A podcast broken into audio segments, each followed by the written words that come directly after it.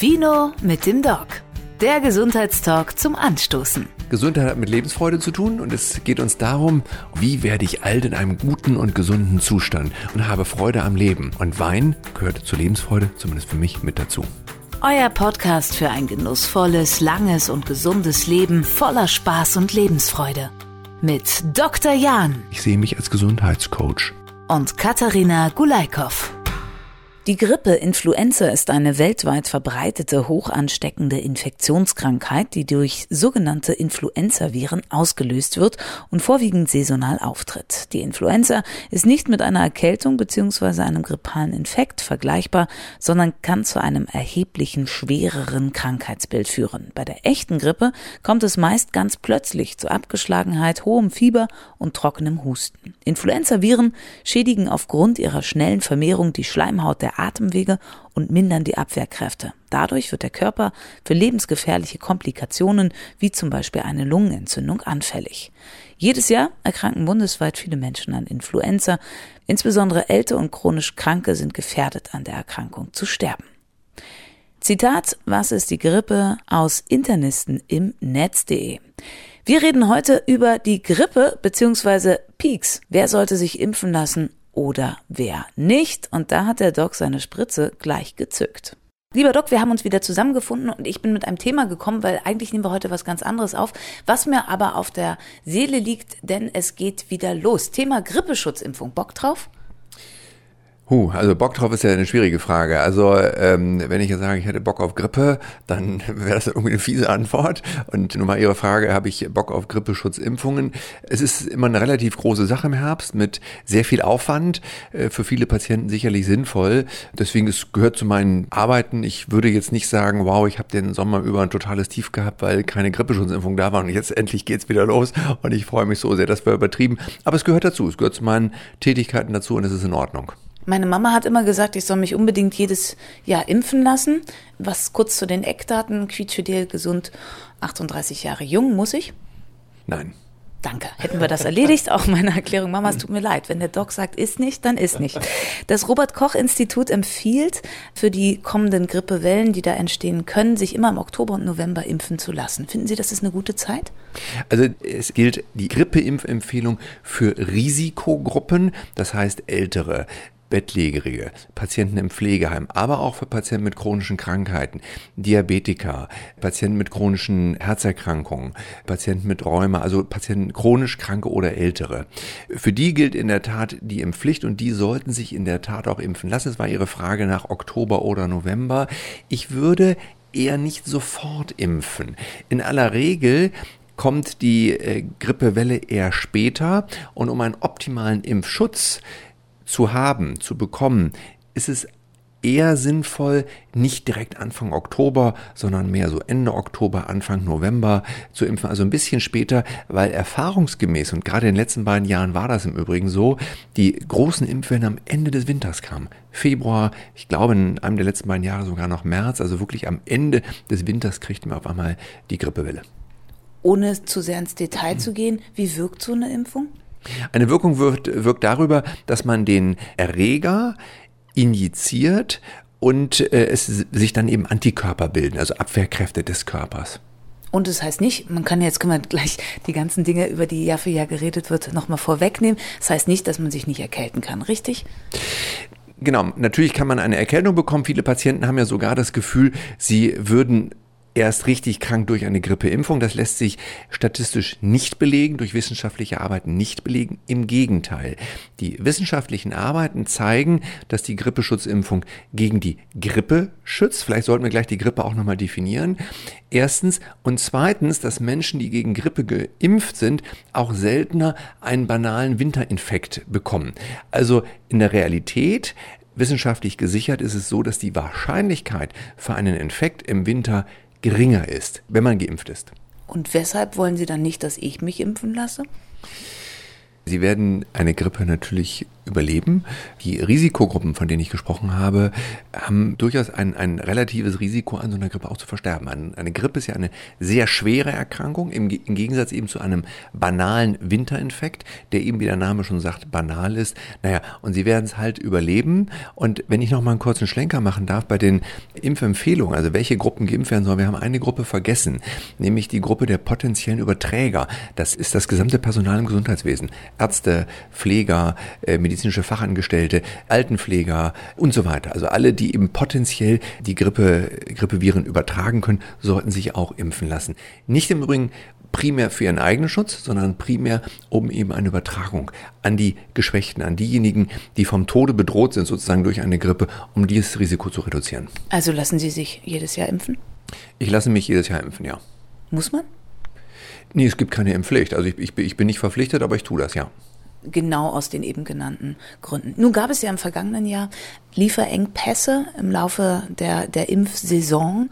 Äh, in diesem Jahr wurde das abgedatet. Es gibt mehr, fünf Millionen mehr Impfdosen, die aktuell zur Verfügung stehen im Vergleich zum Vorjahr. Hatten Sie auch Probleme bei sich in der Praxis? Ja, hatten wir. Und wenn ich es richtig in Erinnerung habe, hatten wir auch im vorletzten Jahr schon Probleme. Es hat also in der Tat ungefähr zum Jahreswechsel wurde es eng. Wir haben uns daraufhin im letzten Jahr darauf eingestellt und hatten halt ein paar noch in petto, aber in der Tat irgendwann Januar, Februar ist es halt eng geworden. Und das ist dann besonders problematisch, wenn zu der Zeit dann auf einmal die Impfwelle kommt, weil dann viele Patienten sagen, oh, jetzt möchte ich mich aber doch gerne noch impfen lassen und dann müssen wir halt sagen, wir haben leider keinen Impfstoff mehr. Kommt der Patient, die Patientin und sagt, ich würde gern oder sind Sie auch proaktiv in Ihrer Praxis? Sowohl als auch. Also es gibt Patienten, die fragen nach. Wir haben jetzt schon Patienten, die nachfragen. Also wir haben genau genommen schon seit vier Wochen Patienten, die nachfragen. Und wir sprechen die Patienten auch an. Insbesondere eben die genannten Risikogruppen. Ja, also sowohl als auch, ja. Diskutiert wird in Deutschland gerade, ob nicht einfach direkt in der Apotheke schon die Grippeschutzimpfung verteilt werden könnte. Was halten Sie davon? Na, ich bin natürlich Arzt und sehe das kritisch. Der Apotheker hat eine grundsätzlich andere Ausbildung als der Arzt und der Arzt ist eben derjenige, der die Krankheit, der einen Überblick über die Erkrankung hat, der auch sicherlich einen besseren Überblick über die physiologischen und pathophysiologischen Zusammenhänge hat des Patienten. Ich erkläre das gleich, also über die Zusammenhänge, wie eben die Stoffwechselprozesse im Körper des Menschen laufen und wie eben auch krankmachende Stoffwechselprozesse laufen, da hat der Arzt aus meiner Sicht einen besseren Überblick und der Arzt kennt die Erkrankungen und damit eben auch diese die Zusammenhänge, die Zusammenhänge, die ich gerade eben physiologisch bzw. pathophysiologisch genannt habe, besser als der Apotheker. Und deswegen gehört die Impfung aus meiner Sicht in die Hand des Arztes und nicht des Apothekers. Gibt es bei der Grippeschutzimpfung Nebenwirkungen? Es gibt bei jeder Impfung potenzielle Nebenwirkungen. Es gibt natürlich auch bei der Grippeschutzimpfung potenzielle Nebenwirkungen, äh, insbesondere lokale. Also lokale ist an der Stelle, an der geimpft. Es wird ja in aller Regel am Arm geimpft. Das heißt also, natürlich kann es beim Einstich, äh, kann es, wenn es dumm läuft, dazu kommen, dass Krankheitserreger eingeschwemmt werden sozusagen. Das heißt, es kann eine Entzündung am Ort des Peaks geben. Es wird also möglicherweise ein bisschen rot, es wird auch ein bisschen warm an der Stelle und vielleicht auch ein bisschen schmerzhaft. Und in der Tat ist natürlich auch eine kurze Schwächung des Immunsystems vorhanden. Der betreffende oder die betreffende Patientin sollte eben an dem Tag dann auch keinen Sport machen, um eben dem Immunsystem, das Immunsystem nicht, nicht zusätzlich zu reduzieren reduzieren. Also äh, lokale Reaktionen kommen sogar relativ häufig, ich glaube in ungefähr 10 Prozent aller Fälle vor. So, haben wir eigentlich alles abgedeckt, für wen es was sein könnte, wer zu Ihnen kommen sollte, beziehungsweise zu seinem Arzt oder seiner Ärztin des Vertrauens. Was können wir denn noch tun? Machen wir noch einen kurzen Wusch hinterher. Sie haben schon Sport angesprochen. Jetzt kommt die kalte Jahreszeit. Ich hatte es bei mir auf der Arbeit. Es waren unwahrscheinlich viele Leute, als es kalt und nass wurde, sofort krank. Was kann man tun? Neben der Impfung, um sicher und gesund und fit durch diesen Herbst und dann den Winter zu kommen. Es gibt eine sehr schöne kleine Arbeit, die ist ein paar Jahre alt. Äh, da ist Vitamin D getestet worden im Vergleich zur Grippeimpfung. Und äh, die, die Quintessenz aus dieser Arbeit ist für mich, wer sich nicht impfen lässt, so wie Sie zum Beispiel, liebe Frau Gulaikow, der sollte zumindest Vitamin D einnehmen. Vitamin D ist ein Vitamin, was das Immunsystem stabilisiert.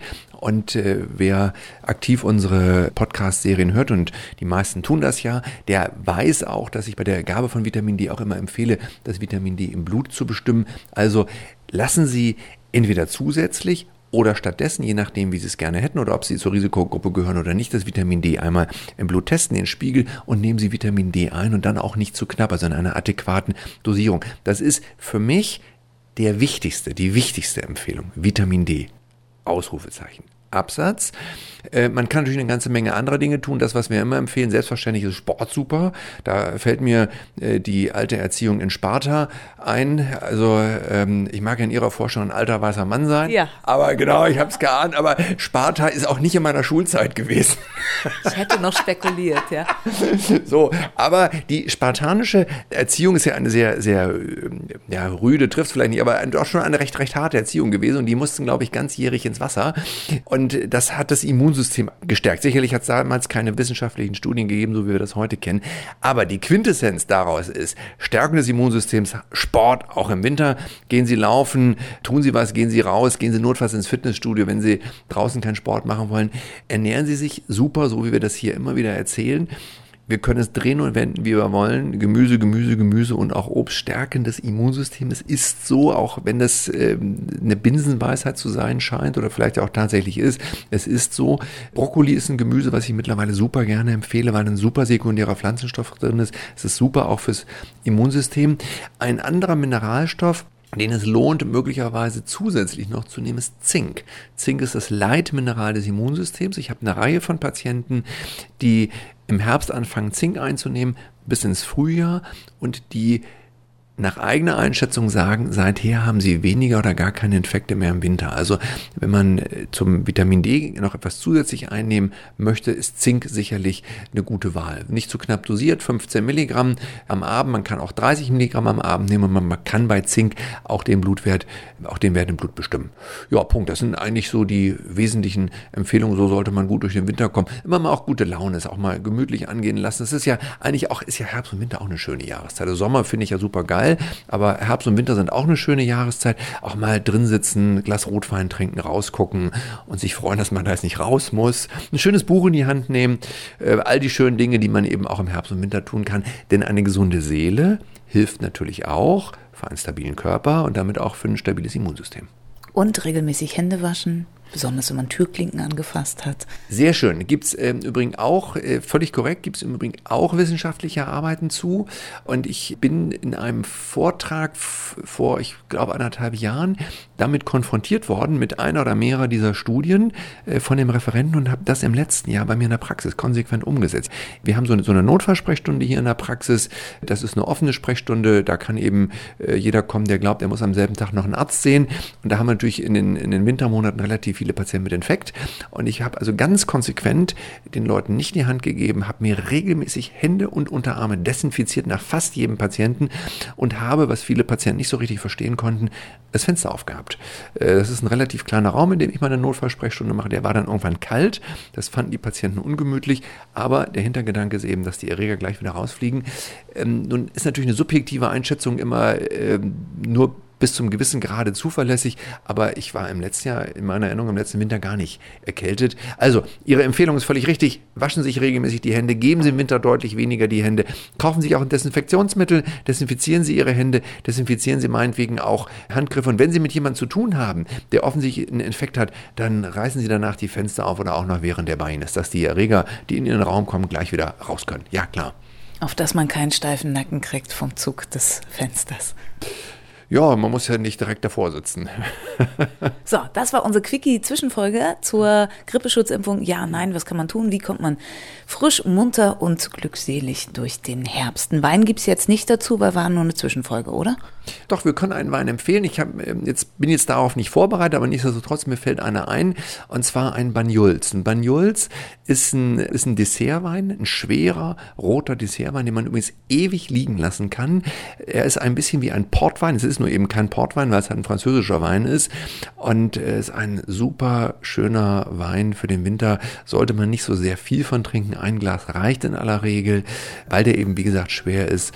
Und ja, wunderbarer Winterabend. Ich weiß nicht, ob wir dieses Jahr richtig Winter kriegen mit Schneefall und so weiter, aber drin sitzen, rausgucken, Schneeflocken zugucken und ein großes Glas Banyuls in der Hand. Wunderbar.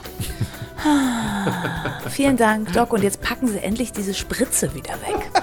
okay, mach mal. Das war nur eine ganz kurze Folge. Weitere sind in Produktion.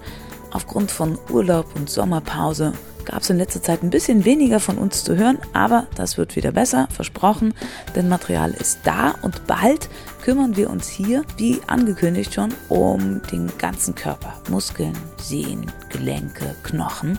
Wie können wir uns stärken, damit wir gut, geraden Fußes durchs Leben kommen? Das bald hier bei Vino mit dem Doc. Vielen Dank fürs Zuhören und wir freuen uns über Bewertungen, über Likes, über Weiterempfehlungen und gerne teilen, egal wo ihr das hier gerade hört, wo Sie das gerade hören. Denn ja, es gibt keinen Grund, einfach machen, weil es ein super Produkt. Bis bald hier bei Vino mit dem Doc. Tschüss, sagt Katharina Gulaikow.